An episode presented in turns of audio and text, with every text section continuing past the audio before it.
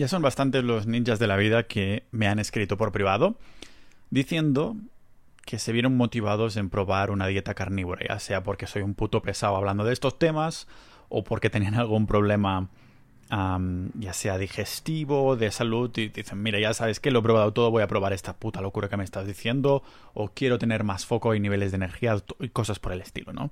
Se trata de probar, no se trata de decir, mira, yo tengo la puta verdad, se trata de decir, mira, voy a experimentar con algo y a ver qué tal me siento. Claro, muchos empiezan con una dieta cetogénica, es decir, alta en grasas con virtualmente cero carbohidratos, y poco a poco van incorporando más y más productos animales y sacando a la vez pues los vegetales a medida que van perdiendo el miedo a la vez que se van sintiendo mejor, es decir, vas poniendo más animales, vas sacando más vegetales y dices, hostia, mm, realmente no me está pasando nada mal, siempre me habían dicho que yo tenía que comer el puto brócoli, ¿no? Hablé ya de la cetoadaptación, que es un periodo de tiempo de, semanas o incluso de hasta, hasta meses. Justo hoy leía en, dentro de la comunidad, en Sociedad Ninja, un miembro que decía que llevaba 19 días. Y dice, bueno, esto de la cetoadaptación, ¿cuándo sucede? ¿No? Es una cuestión de semanas y algunas veces incluso hasta meses, directamente proporcional al tiempo de vida que has estado ah, centrando tu dieta en carbohidratos y utilizando la glucosa como fuente principal de energía. Normal que el, cuerpo después necesite más tiempo. Ya digo, hasta meses para algunas personas en la que el cuerpo se va acostumbrando a estas, utilizar estas grasas como combustible principal. Puede que tengamos cuerpos cetogénicos en sangre, desde la primera semana. ¿Qué significa esto? ¿Qué son estos cuerpos cetogénicos? Ah, que suena como a unos muertos que están por ahí deambulando, ¿no? Pues es más que nada cuerpos que, que se generan de la oxidación de las grasas y que nos sirve como fuente de energía principal. Lo que pasa es que el hecho de tener cetonas en sangre no significa que estemos cetoadaptados aún. Cuando esta cetoadaptación ocurre, hay algunas personas que seguirán teniendo poca energía. La razón, aquí sí tiene que tiene que ver con los hábitos, que no comen suficientes grasas saturadas, pero hay diferentes vertientes que esto puede tomar.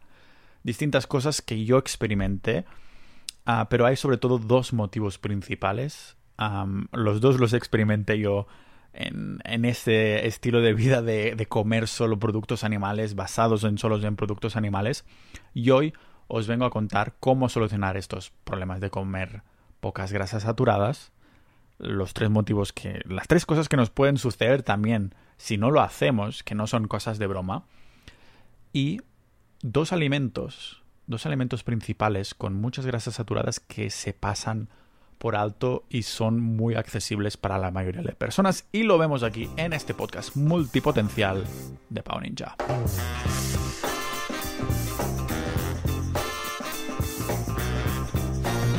Algunos oyentes aún no lo saben, pero estos episodios son imposibles gracias a los miembros de Sociedad.ninja, la comunidad del podcast. Somos gente multipotencial, ninjas de la vida que nos interesan un montón de cosas y la salud no es menos porque nos importa.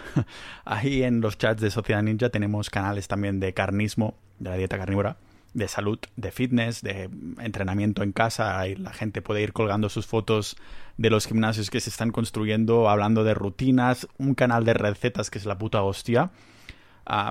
y no solo tienes esa conexión con personas con mentalidad similar, que comparten noticias con información similar, o no similar, sino del interés que tienes tú. A veces hay, debates sanos, ¿no? De, decir, mira, me interesa la salud, pero no tengo la puta misma opinión que tú.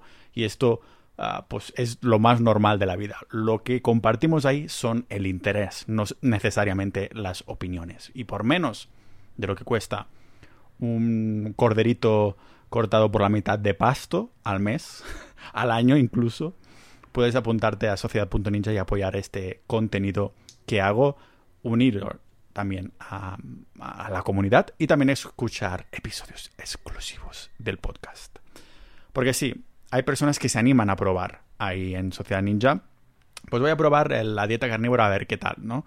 Y, y hay algunas veces algunos problemas que surgen al principio y este es bastante común por lo que veo.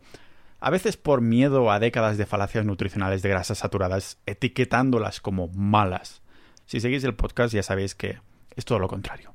necesarias para la vida humana y para absorber las vitaminas liposolubles. La falta de grasas saturadas es una, es una de las cosas que sucede más en una cetogénica como es la dieta carnívora ah, y nos puede dar dos problemas principales. El primero es que no obtengamos un porcentaje de calorías que vengan de grasas que sea lo suficientemente elevados tanto para la salud como para nuestros niveles de energía. Cuando digo elevados digo al menos un 80%. Es normal que si nos faltan grasas, hay una sensación constante de fatiga y cansancio que es equiparable al, al último mes de relación con mi ex antes de cortar.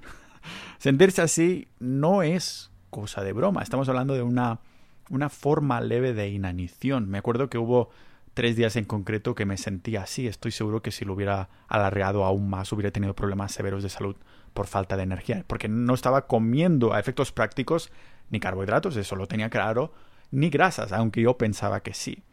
Fijaros que yo era consciente que tenía tenía que meter grasas en esa dieta, ¿vale? Y las metía, vamos, y las metía. Lo que pasa es que, tonto de mí, cocinaba la carne demasiado tiempo, ¿vale?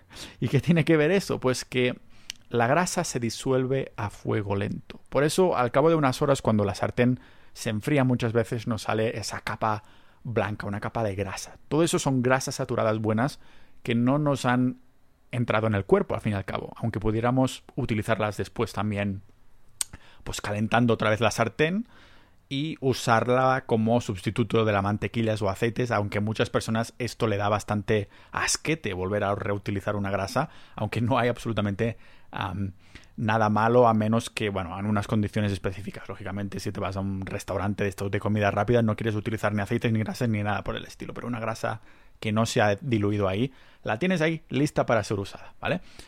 Al par de días siguientes, cuando me encontraba a que pensaba yo que metía muchas grasas, incluso caminando por la calle me sentía cansado y, que sin duda me sucedía algo. Digo, esto a lo mejor es la dieta carnívora, a ver si tendré que hacer un episodio diciendo, gente, vuelvo a estar equivocado, ¿vale? Ya me equivoqué con el veganismo, ahora resulta que también estoy con, mm, eh, eh, erróneo en el carnismo. No era el caso a menos de momento que yo haya, ah, estoy lleno de energía ah, siendo, ah, siendo, ¿cómo se llama? Mi gas ahora mismo son grasas saturadas, ¿vale? Así que casi que solo estaba comiendo proteína en exclusiva porque no me daba cuenta que la grasa se me derratía en la sartén. Por eso también puede ir atado a un segundo problema, pero antes quería recordaros una cosa que ya he mencionado en el podcast, en el tema este de la inanición por falta de grasas si comiéramos proteínas y carbohidratos, como se hace, hace el 99,9% de la población, no hay problema en el sentido de tienes energía de algún sitio. Los carbohidratos son una fuente de energía. Lo que comporta comer carbohidratos constantemente y de forma recurrente a largo plazo ya es otro tema, pero yo estoy hablando de tener una fuente de energía. El problema nos encontramos cuando no hay carbohidratos ni grasas. ¿vale? Si tenemos uno, necesitamos uno de los dos, uno de los dos sí o sí, y tiene que proveer el 80% de nuestra energía. Fijaros que mm, cuando en los me parece que, me parece que era en la los no no eran los esquimales porque los pondré después de ejemplo como como tribu que come solo grasas saturadas, pero había unas tribus de cazadores en la en Alaska que morían de inanición por la caza de conejos. El conejo es un animal muy magro, no hay nada de grasa y lógicamente ¿de dónde vas a sacar carbohidratos en, Alaska? No hay ni fruta ni, ni grano que pueda crecer por ahí. Entonces se comían estos conejos y aún así morían de hambre. Pero se estaban comiendo los conejos, sí, pero era solo proteína, no tenían, después de gastar la grasa de tu cuerpo, ya no te queda más, al fin y al cabo. Entonces, esto es puede ser un problema muy serio. Necesitamos una fuente de energía. ¿De acuerdo? Como digo, esto también puede ir atado con un segundo problema. El segundo problema es la falta no de energía, sino de nutrientes, que como he mencionado, solo los podemos encontrar en la grasa animal, al menos los más importantes para la vida humana. Si no comemos grasas animales, estamos obviando por completo las vitaminas liposolubles, la A, la E, la K2 y la D. ¿Que te tomas un multivitamínico como suplemento? No sirven porque para absorber estas vitaminas, las liposolubles, necesitamos la propia grasa animal para que se asimilen en el cuerpo. Fijaros que nuestros ancestros, las tribus de cazadores recolectores, seguramente un poquito más cazadores que recolectores, obtenían el 80% de sus calorías a partir de las grasas saturadas. Esto significa que cuando seguimos una dieta animal-based, como la carnívora, basada en productos animales, tiene sentido tomar como referencia pues, a nuestros ancestros en cuanto a las proporciones de macronutrientes. Los esquimales, que os decía que los quería poner de ejemplo, es que consumen 6 kilos de carne magra por cada kilo de, grasa de, foca. Como los esquimales ingieren carne muy magra y también a la vez grasa muy pura, el contraste es muy marcado y es posible establecer entonces una, proporción más específica, muy específica. Por lo tanto, no es que consuman carne muchas con mucha grasa en este sentido, sino carne pura y grasa pura a la vez. Estas proporciones implican que los esquimales consumen un 20% de calorías vía proteínas y un 80% vía grasas. No sé si os suenan los números algo transgiversados si estamos hablando de 6 kilos de carne magra por kilo de grasa de foca.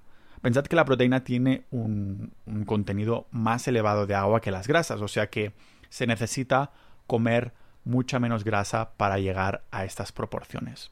Si lo piensas bien, hoy en día hay muchos alimentos que no ofrecen esta proporción de grasas. Por ejemplo, una persona que coma un chuletón de ternera, sobre todo si es especialmente magro, no estará metiendo suficiente grasa. Aquí en Colombia, ahora que os estoy hablando, estoy grabando este episodio desde, desde Bogotá, no me ha costado absolutamente nada encontrar, no un chuletón, pero un buen churrasco con una tira, que a lo mejor esa tira debe ser el 30% del propio churrasco, o incluso más, de grasa.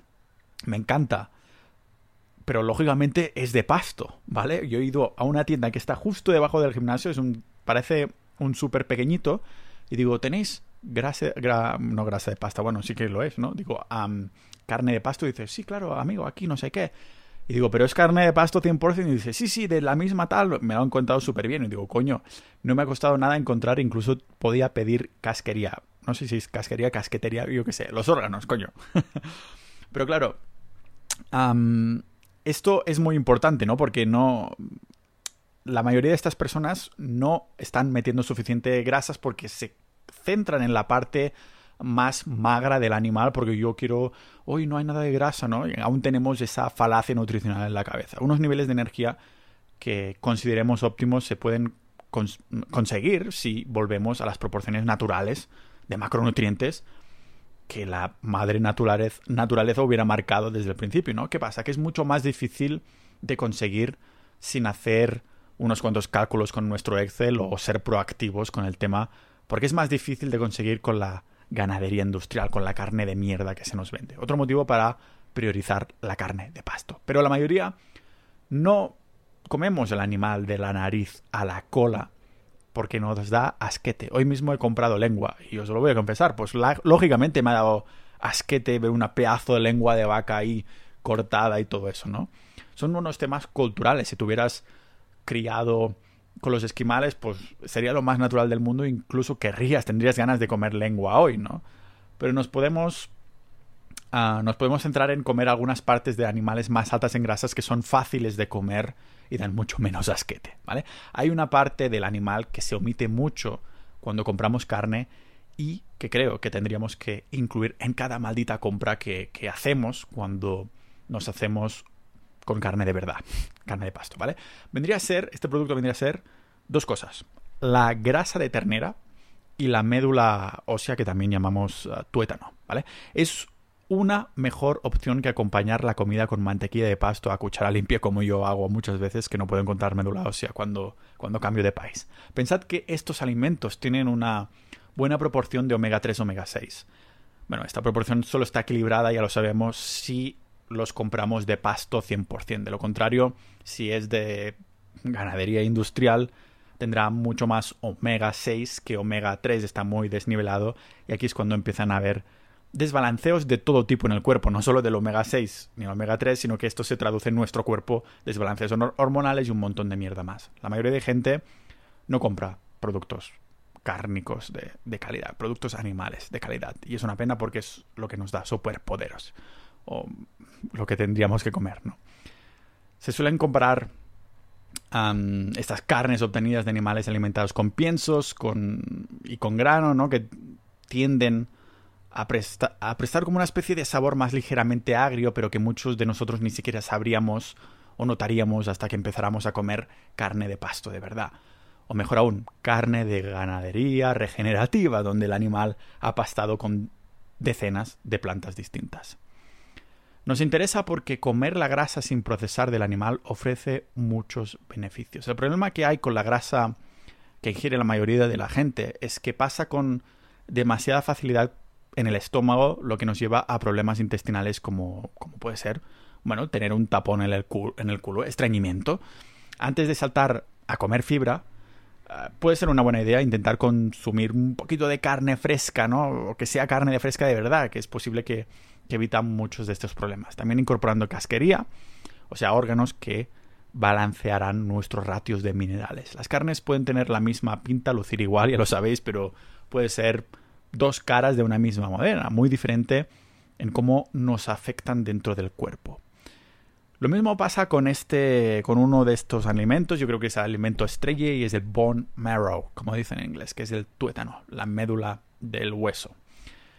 En el mercado pues es relativamente fácil de encontrar huesos de, pata de ternera que contienen tuétano y que sea fácil de consumir.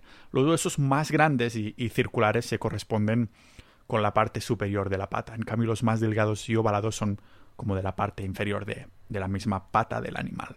Pues bien, los huesos inferiores tienen una médula como más cremosa y con una mayor densidad nutricional. En cambio, los huesos de la parte superior de la pata tienen una textura más parecida a la arcilla, o sea que tiene sentido que utilicemos el tuétano de los huesos interiores, los que sean de los huesos interiores, ese tuétano, utilizarlo para cocinar por este motivo, ¿no? El tuétano, fijaros que es delicioso, ¿vale? Con un contenido de enorme de vitaminas liposolubles, la A, la E y la K. También lleva un montón de calorías, normal que esta, esta parte de los animales, la parte interior de los huesos jugara un papel tan importante en nuestra evolución. ¿Y cómo lo preparamos? ¿Cómo preparamos el tuétano? Pues metiendo los huesos al horno o incluso cocinándolos a la parrilla. Pero yo recomendaría al horno, que es la alternativa más sencilla. Y cómo no, de lo que más me gusta a mí es de preparar un buen caldo, mmm, caldo de huesos. O bueno, dejar que mi madre me lo prepare cuando estoy en casa. Porque nada, te hace sentir más como en casa que la madre Ah, te dé un caldito de huesos de pasto y mientras te tapas ahí con una manta y miras un poquito la tele o escuchas un maravilloso podcast como este. si sabéis de buena pasta de dónde viene el animal y os lo podéis hacer llegar, lo, podéis aseguraros que el animal os puede llegar directamente al plato o casi directamente, no hay nada malo en sacar la médula del hueso con la cuchara o un cuchillo y comérsela tal cual, sin cocinar, ¿vale? Yo lo hago siempre que puedo. En cambio, para los huesos más pequeños suele ser una buena idea pillar una, una brocheta de, metal para, para, barbacoa, porque solo hay que pinchar como longitudinalmente el hueso y luego raspar la médula usando movimientos circulares. Ah, bueno, las tías ya sabéis de lo que hablo. En el caso de los huesos más grandes, se puede usar el lomo de un cuchillo para pues, separar el tuétano, la, la médula del propio hueso, haciendo también estos movimientos en círculo. Y en este caso, su, su, consistencia sí que es más arcillosa y esto lo hace más difícil de manejar. Ahora bien, tened en cuenta que los huesos contienen una cantidad mm, relativamente baja de, de, médula. Así que es una, una de las fuentes más caras de grasa si estamos mirando el peso que pagamos por la grasa que obtenemos, aunque sea de muy buena calidad. Si podéis acceder a huesos de pasto, aseguraros que es de pasto, a buen precio, pues a tope con ello, ¿vale? Por eso, para la mayoría de las personas que no puedan acceder a esto, yo en mi pueblo tengo la suerte que sí puedo acceder, pero para la mayoría de las personas, la otra posibilidad es la grasa de ternera. Suele tener una textura que recuerda a la acera, aunque no tanto si el animal fue alimentado con pasto, ¿vale? Con pastoreo, como dicen aquí en Colombia. En ese caso, la grasa será más, más blanda. Igual que ocurre con la médula, se trata, pues, esta grasa de ternera es una fuente increíble, magnífica de todas las vitaminas liposolubles. Es posible que el tuétano, ah, pues sí, tenga una mayor proporción de ciertas vitaminas y minerales y además es más sabroso. Pero la grasa de ternera suele ser mucho más barata y cumple la misma finalidad. Tanto el tuétano, es decir, la médula del hueso, como la grasa animal han sido los, bueno, los dos principales alimentos que posibilitaron nuestra evolución. Nos permitieron obtener una gran cantidad de, de alimentos con una con muchísima densidad energética para poder mantenernos vivos durante largos periodos de tiempo. Y ya sé que me diréis, ¿hay algún truquillo ahí para cocinar, para consumir, me han dicho, la grasa de ternera? Bueno, una buena opción es echarle un par de huevos, no, un poco de, un poco de sal y luego untarla en un filete, como si se tratase de mantequilla. Pero también se puede cocinar sola y luego, pues, bueno, te la comes directamente. Como he dicho, el horno yo creo que es una buena manera de, preparar tanto el tuétano como la grasa de ternera, porque la mayoría de sartenes que tienen que tiene la peña está contaminada. Así que te ahorras como mínimo que no vas a cocinar en, una superficie que esté tóxica, que esté contaminada, ¿de acuerdo? Ya hice un capítulo entero hablando sobre sartenes, cuál, qué tipo de sartenes comprar lo buscas por aquí si te interesa, ¿vale? En el horno solo son necesarios unos pocos minutos para que se templen y después pues podrás empezar a observar cambios en el color y la textura. En el caso de los huesos tenemos que tener cuidado porque la médula ósea, eh, el tuétano es básicamente grasa, así que se derretirá con el calor, como el error que cometía yo cocinando carne picada ahí en Estonia a fuego lento y que al fin y al cabo estaba comiendo proteína pura, no estaba obteniendo energía de ningún. Y suerte que me di cuenta. Por eso es una buena idea, pues, comer el tuétano tal cual, con un poco de sal o calentarlo solo un poco para que esté medio hecho y quede así del rollo gelatinoso que me encanta. Ahí en, Estonia, cuando estaba viviendo en Tallinn, había un restaurante, hay un restaurante que se llama Siga la Vaca, que una de las cosas que me pedía yo siempre como entrante era un hueso que te venía con un poquito de especies por encima y estaba maravilloso, ¿vale? El caso es que sí, es buena idea, como digo, comerlo tal cual, el tuétano, calentarlo solo un poco, que esté medio hecho y quede así gelatinoso y solo tenemos que extraerlo como he dicho hace un momento. Pensad que como estará más blando será más fácil de sacar. That's what she said. su color será diferente, that's what she said, y su sabor será mucho más intenso, that's what she said. como en esa forma Ah, pues se puede untar fácilmente. Muchos lo llaman mantequilla con aroma a ternera. Vamos, que está delicioso, tiene una densidad nutricional de la hostia y es de las mejores fuentes de grasa si tu dieta se centra en animales como la carnívora. Además, lo bueno para los que somos unos negados de la cocina es que no hay una forma equivocada de prepararlo. ¿Qué te apetece crudo? Pues te lo comes. Eso sí, fijaros que lo que más afectará al contenido nutricional no será la temperatura a la que lo cocino, sino la calidad inicial de los alimentos. Por eso soy un pesado con esto. Imprescindible comprar grasa animal de calidad, de pasto. Luego ya te preocuparás tú de por la temperatura a la que debes cocinar. Si tu presupuesto no te lo permite porque acabas de destinar algo de dinero a suscribirte a la sociedad.ninja y, y dar soporte a este podcast, y acceder a nuestros canales de salud, fitness y dieta carnívora, mi recomendación es que vayas a tu carnicero de confianza o un supermercado y le pidas cortes de grasa de cordero. ¿Por qué de cordero? Pues porque es un animal que es mucho más a menudo que los otros tipos de animales se acostumbra a alimentar de hierba, por lo que resulta mucho más sencillo que pedir grasa de ternera que haya sido alimentada con pasto. Quería dejar bien anclado este tema hoy, porque es una de las preguntas que más me sugieren. No solo sale de vez en cuando en Sociedad Ninja, sino también por privado algunas personas. que yo lo siento mucho, pero no puedo ir contestando a todo el mundo. Ah, así que es mucho más fácil en mandar un enlace a un episodio donde indago un poquito más en estos temas antes de decidir, hostia, me va bien o no me va bien la carnívora, intenta corregir los errores. Intenta decir, vale, ¿cómo lo puedo hacer bien? ¿Cómo se hace una buena dieta carnívora? Que en teoría tendría que ser lo más parecida a una dieta ancestral. Pero viviendo en una sociedad como la que vivimos ahora, es bastante más difícil porque eso que decía, nos da asquete comer los órganos, tener los ratios adecuados de, minerales y cosas por y de nutrientes, de vitaminas. De todos modos, es lo que tiene vivir en una sociedad. Una sociedad que puede ser aún mejor es sociedad.ninja. Apuntaros a sociedad.ninja para dar soporte a este podcast. Y como siempre, nos vemos en el próximo episodio de este podcast multipotencial de Pau Ninja.